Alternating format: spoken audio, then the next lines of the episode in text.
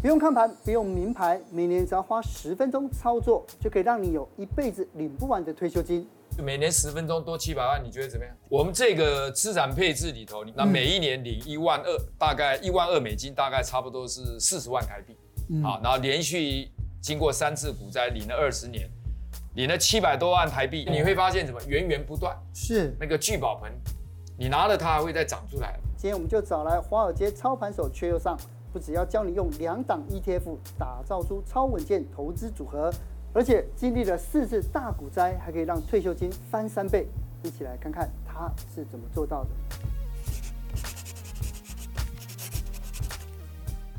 陆以正，你平常会注意到就是各大跌狗公司的法说会吗？嗯，因为都会在新闻媒体啊，对然后有的时候也要第一线，他们跟股东沟通的时候也会有很多新的讯息。是，那你最近有没有注意到什么特别的讯息？台积电吧，台积电，因为大家都讲说现在法说会变法会，对不对哀嚎一片哀嚎一片，对对。可是呢，你知道，因为我们今天邀请到缺优尚老师，哦对，老师真的是台积电的，我不能讲忠实信徒，但是你是真的是就是我告诉我们一定要要乐观的来看待台积电。可是大家都已经悲观了，呃台积电悲乐观的时候，我也很悲观过。嗯哎哎，我我是只是跟大家看的角度有时候会不一样而已。哦，举例来讲，两千年高科技泡沫，你知道最后一个产但是我业在下来的下下来的是大概有没有印象？是哪一个产业？嗯，半导体。半导体，美国假如我没有记错，两千年的三月、四月开始就下跌，嗯就开始在修正啊，很多高科技股已经反应，半导体一直撑到九月的那个季度，盈余都还百分之百成长。嗯，百分之百哦。所以当时我记得张忠谋先生说，天空看不到一片乌云。所以那个时候，你看张忠谋先生很乐观，我很悲观。为什么？ 那最近呢，这个刘德英跟魏哲嘉就说，哇，实在不能乐观，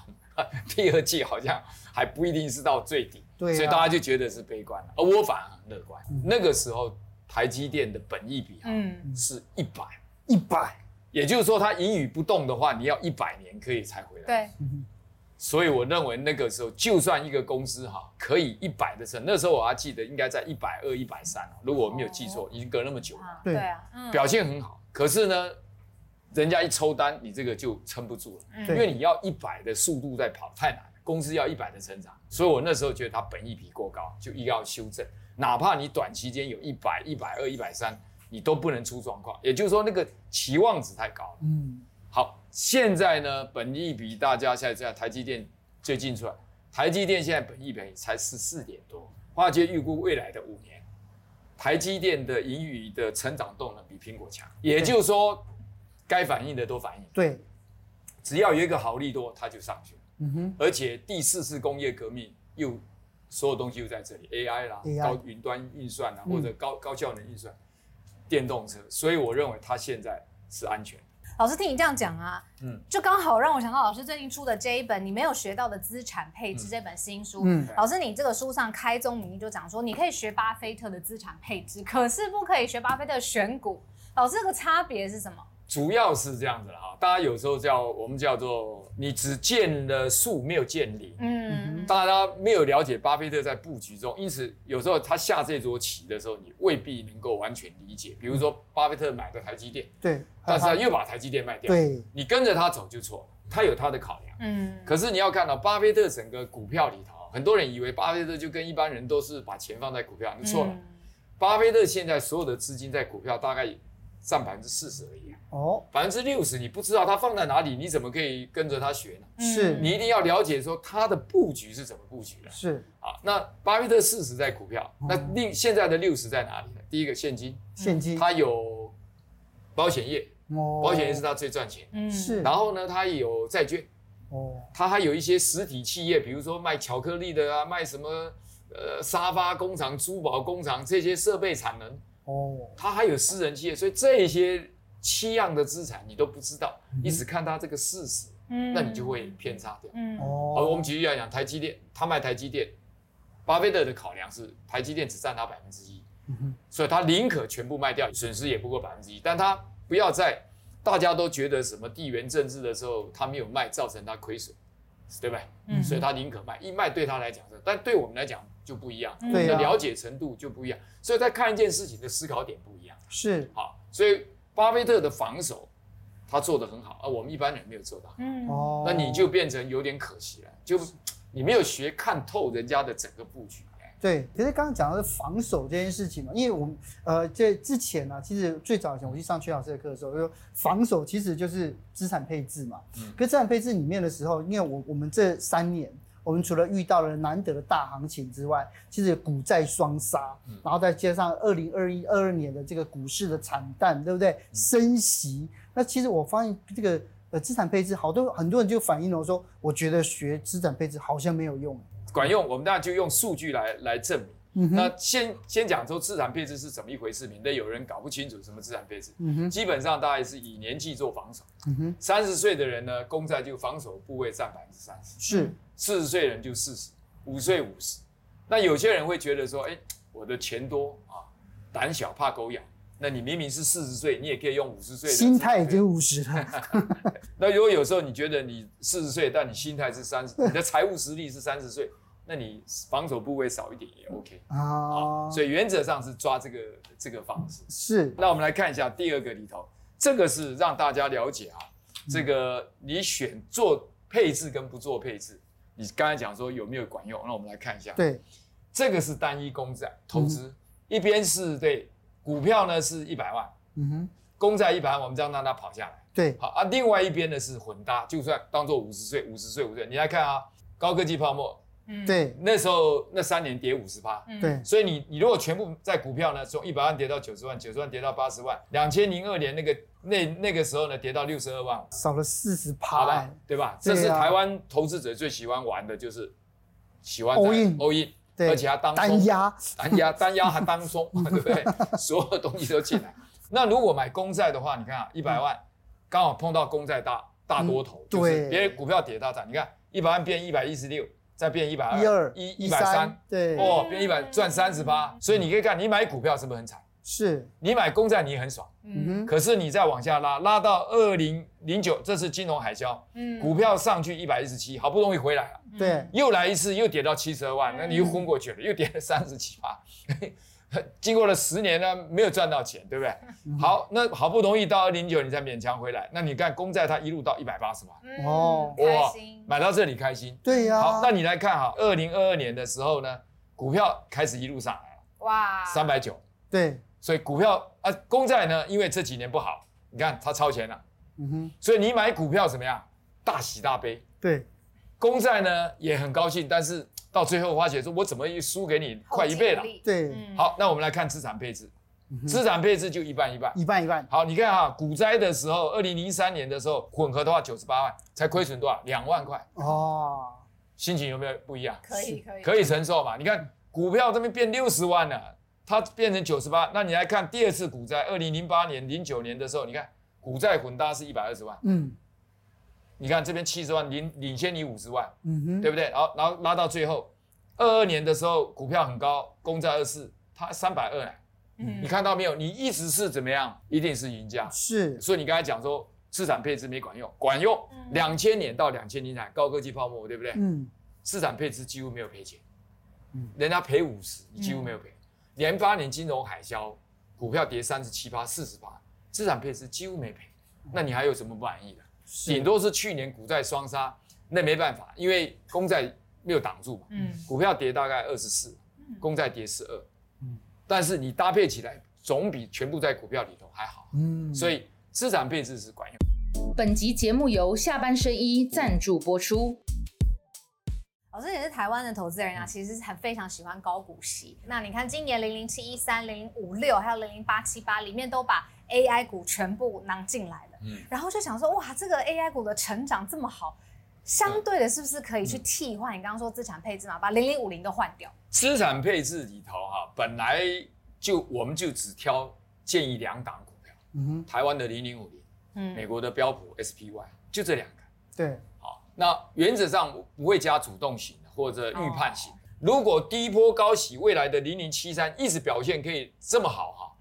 那当然那就是可以列入一档不错的。当然要多久啊？我们一般来讲看华尔街在测的时候会看一年，通常不看，看三年、五年、七年、十年。嗯，那目前是三年嘛，五年都还没有到，还没有过那一关，七年都还没过，十年是如果十年下来它可以持续的击败零零五零，那我相信它会变成全台湾最喜欢的，很多人会喜欢的一档。嗯是所以要时间证明。我的意思就是说，如果它够强，持续力、竞争力都够强，嗯，它自然会进入到零零五零，哦进不进都不行，因为嗯你一直强到你的市值扩大，对，所以这个用时间来证明。但目前这三年它表现不错，是那我们观察，通常强棒哈，意识很强的棒一定会被纳入到零零五零，嗯对，零零五零的雷达一定会抓得到。嗯是那它目前表现不错，哎，哦我们可以给予高度肯定，是但理是解后续还要观察。哦，因为其实我在看这个，我在看这个，无论是那个高股息的 ETF 啊，因为其实最近有很多人都在讨论这件事情，就是说啊，很多人喜欢买是因为退休的时候，哎，每个月呃每每一季每一季有现金流进来，安心入袋，对哦，也可可是呢，就是因为我想想，就是好像零零五零成长性还是比较好，但是有很有很多人因为有现金流的需求，是他每个月他还是要从这个资产配置里面提前出来。对，那这样子的话，就是是不是整个资产也会缩水呢？你还是可以用资产配置来来做，嗯缩水与否哈、是在于你投资的标的会不会成长，它、不会成长，你你又拿钱，那自然会缩水。嗯哼，泽金刚才讲的非常好，因为退休的人他很会关心现金流，对呀、对他要用钱嘛，你也不能不要用钱，他说我赚的钱不就要用吗？对呀、啊嗯是以这个例子来讲啊，公仔六十，防守味道强一点，六十岁的人的投资组合，嗯六十岁退休了，四十岁给股票，不要太多，四四十比例在股票跑。好，那你要再再保守一点也可以，我们可以用二十五的股票。那这里先用四十，六十岁人的投资组合。那你来看啊，二每一个每一年拿一万二一万二美金，大概差不多是四十万台币，所以这样的生活勉强 OK，对吧？好，你看每一年拿一万二一万二，你看啊，经过三次股灾哦，二两千年高科技泡沫跌五十趴，嗯呃，二零零八年金融海啸也差不多三十七八五十八，然后 COVID nineteen 又来，这个领了快二十二年啊，这个一共拿了二十七万六美金，哼，嗯哼，差不多七百万，已经拿走了七百万，手边还有二十八万五的美嗯美金，哦所以你会发现什么源源不断，是，那个聚宝盆，你拿了它还会再长出来，拿了还长出但也不能拿太多，就对了， 来，哎，不是说拿太多可以拿，可以拿。市长这样，样讲，蛇精大概不错，他蛮有概念，他要随着物价膨胀，他的生活要 跟着。蛇精其实可以这样子，我们这是为了简单计算，是是是，可能在第十年的时候，它速度可以加快，比如哦，比如说拿一万五、是一万六、一万七也还 OK。老师，那你讲到这样资产配置的概念，我有啊了。可是书中除了资嗯产配置之外，还讲到一个要再平衡的策略，那个是什再么平？衡像刚才泽金哥说的，嗯这没有就是去上课才有才有的才会学到的东哎呦西，这是把它写在书里面了。再平衡，其实有时候这样的，我不知道你们开过车的人，大概都有一个概念，那个有时候坑坑巴巴的，嗯对，一动动那个这前轮定位久了，你你的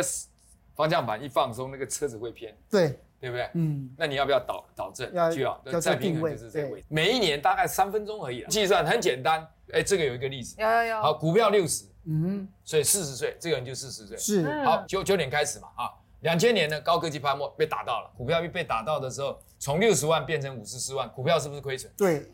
公债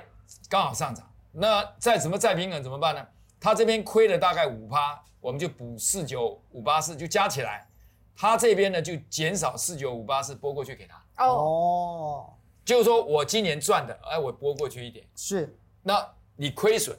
我就给你吸，给你输血。哦，你赚了，对不起，你要减少一点。所以它有形成一个纪律。你看啊，在接下来的时候又回到了股六，就是说它占的比例是六十八、四十八，一共是九九二。知道，哦啊还是维持一样比例。那目的就是纪律性的纪逢律性低补进补，进补进，然后逢高要怎么样减码，减减码嗯，逢高赚到钱要拨回来一点点。嗯那这样子，它就东西越便宜的时候，你会越买。嗯它东西开始贵了，我就陆陆续续的出卖一点，不是全出嗯所去。以涨的时候到底是涨多少的时候就可以开始出多，就是百分之五或百分之十，那不管那个，不就管那个每吗一年再平衡。我们是建议就是跨年结束，哦活动结束第二天你是元旦嘛，放假哦，就十分钟做完，然后明年这个资金怎么摆摆过去？所以这样下长期下来的话，其实再平衡的报酬率真的就会比较高了。那我们测试一下嘛，你可以看啊，这是不平衡的，这是再平衡，再平，我们用二零零三年来看哈、这个它是这样的，短期不一定会准，三五年、七年、十年不一定，但时间一超过十年，通常再平衡是比较准。嗯好，哼，那你来看啊，这个第一个三年，第一个股灾下来，不平衡是一共是一百万，一百一零三七，平衡是一零三零，少少了七万，为什么？因为那时候公债都很强，嗯哼，公债持续赚钱。是，好，但是第二次股灾来的时候呢，这边是不做平衡是一二八四，嗯做平衡是一二九零哦，上去了上去了。嗯嗯，再拉到二零二二年，不做平衡呢是三百三十七，嗯哼，对不对？对做平衡三百六，多了大概二十五万、二十四万、二对十五万美金，对，可以吧？对二十五万美金，七百万，对啊可以吗？就每年十分钟多七百万，你觉得怎么样？但我有另外一个问题，哎因为其实很多网友在看的时候，哎，在平衡这件事情的时候，例如说这一阵子，就是说二零二三年，即使现在债券在低档，嗯然后他大概大概这个这个时候可以多买嘛，直接再投资金下去 多买。我们不鼓励你去猜，这个就回到这里，刚无需拐测猜拐拐点，哦，无需预测拐点，哦资产配置。择期那个例子就是在猜猜拐点，对，就说现在殖利率低低的，嗯抓时间我是不是要多放？嗯我们认为你不必去拆回来，为什么？我们中间就有一个学员啊，去年你看啊，股票跌二十四趴，公债跌十二趴，大家就想说啊，公债要降息，对不对？好，可能要降嗯息，大笔的资金移过去就没有照我们的平衡，我们的平衡是加起来，你四十岁、六十岁，照你的比例去策嗯一略，年一次，他自己要加比较大的比例，嗯结果猜错了没有？猜错了，因为二零二三年今年没有降息，对，所以它猜的位置就错。然后股票呢，今年你可以看啊，今年的零零五零都已经涨到十八趴、二对十八对了，对对对，零零五六更夸张，嗯对不对？蹦动一下，那公债呢，三趴四趴还是没动，嗯你看它猜错了，嗯，才走，所以它猜拐点就是像泽金讲的，哎，我预测这样会去，我们不要你预测，资产配置回到你年龄，因为本身就已经把机制把你用进去，你猜你还不一定猜对，两股招比，哦嗯，所以我们建议你不要猜。不要猜，不要对对，猜，用用年纪的防守部位会更更准。老师讲到时事题啊，最近非常非常红的就是二十年期的公债 ETF。老师你在书中其实觉得其实不用买啊，为什么？首先，我们刚才讲啊，我们刚才讲说看巴菲特要看他的布局对，你的视野要拉高到战略的位置。嗯首先，我们就要问自己一句：很多人喜欢用 TLD 二十年嘛，你先要问自己，你的公债目的是要防守用还是要攻击用？大部分人说防守吧，哦，好，那防守，那你就可能出错了。第一个哈，TLT 它是二十年，二十年，你知道去年哈，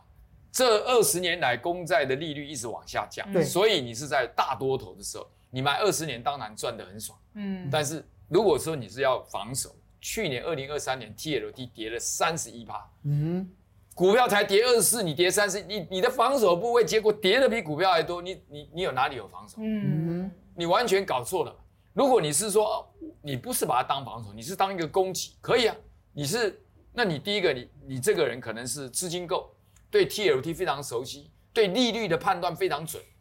那你才有本事。我们三年到七年的公债，你都无法判断了，你要去判断二十20年年难不难对？你知道细谷银行这次为什么一次就结束？嗯他是把银行存户的钱拿来啊，嗯人家三个月、五个月的钱存进来，他为了多赚钱，他去买五年的公债，他还不贪心哦，他才买五年的哦，嗯就挂了。哦因为五年一升息的时候跌差不多十三将近有到七八十趴，嗯，他两千一百亿十趴，那就等于是，哇，那七趴就已经是金额太一大百四十亿了。对啊，客户一听说我账面亏损没有实现，就就挤兑了嘛。他才买五年的就吐水啊，人家三个月、五个月的钱进来，你买一年都已经有点过分了。你可能要配置有些三个月的公债、五个月公债、一年的公债，那他就不至于有那么大的波动。哦所以，细股银行犯的错误就像 TLT 一样，嗯哼它没有防守部位，所以一吃就问题。像去年公债跌三十一，这是二三十年来从来没有发生过的事情。嗯你哪里有防守？是你比股票还惨，对所以一般人就不应该买 T L T L T 是专门吃毒蛇的人，他自己有血清，他很清楚。哦，那一般人就没事去像胡哎去买猛一那样个可以吃毒蛇那一种， 对对 对啊不，他的体质，他对 T L T 也很熟。而且说实在的，二十年利率，连中央银行三年的利率他都预测不出来，你要叫他预测二十嗯年，你是不是有点开玩笑？嗯对啊对不对所以你不能承受下三十一趴的公债，就别玩这个东西。对哎但但是我知道，每次啊我在听曲老师在讲的时候，我们就讲说资产配置很重要，很重要，很重要，每次都在讲这件事情。哎可是呢，就是而且刚才老师回测二十年，对不对？他嗯可以，他可以经得起压力测试嘛？可是很多人还是没办法做到，很简单。有心魔跟为什障么碍。哎对对对对，三岁小孩知道的道理，嗯八十岁老人做不到。嗯，原因是知道大家第一个看不起他，嗯感觉温温吞吞，一年赚个八趴、九趴、十趴，对，第一个看不起，嗯哼，第二个很无聊，对， 然后呢，第三个不过瘾，所以我常开玩笑，要过瘾哦，选个股，会让你杀很过进瘾，杀出。对对对，会让你很过瘾。要赚钱，选资产配置。做到会失败的原因是第一个，他不了解他真的是好意义，嗯，嗯啊；第二个，他觉得看不上这个投资报酬，但是他犯了一个最大的错误，就是稳稳的赚啊好。大家那么都想要有有钱，但是不想要慢慢有钱。哎，对对对对 对，他刚才讲的这东西，阿玛讲的，贝佐斯问巴菲特，他说你的投资这么赚钱，为什么大家学不会？就哲青刚才那讲的就慢慢那句有话，耐心。对，对巴菲特就是说，因为多数人没有办法慢慢的变有钱，我觉得在在所有的资产配置里面，就最后老师还是讲到，不要高估自己的风险承受能力，对，这是最重要的嘛，是是对不是对？所以在最后面有没有什么要叮咛大家？因为除了这里面，我觉得资产配置这件事情最难做到的，还是说会忍不住、哎，这会是忍不住，你看到这，哎、对我一定对啊我来挪一下。等对我对再试对试对，看，没错没错没错。 对，要讲的话就是这样，你先问自己，你要赚钱还是要过瘾？嗯要赚钱，那乖乖的选这个；要过瘾，哇，市面上很多，等着你慢慢来过瘾。哼，是好，今吧天呢就是谢谢老要师要。赢在转弯点，要对赢不在对转弯点，对，谢谢。谢谢谢谢。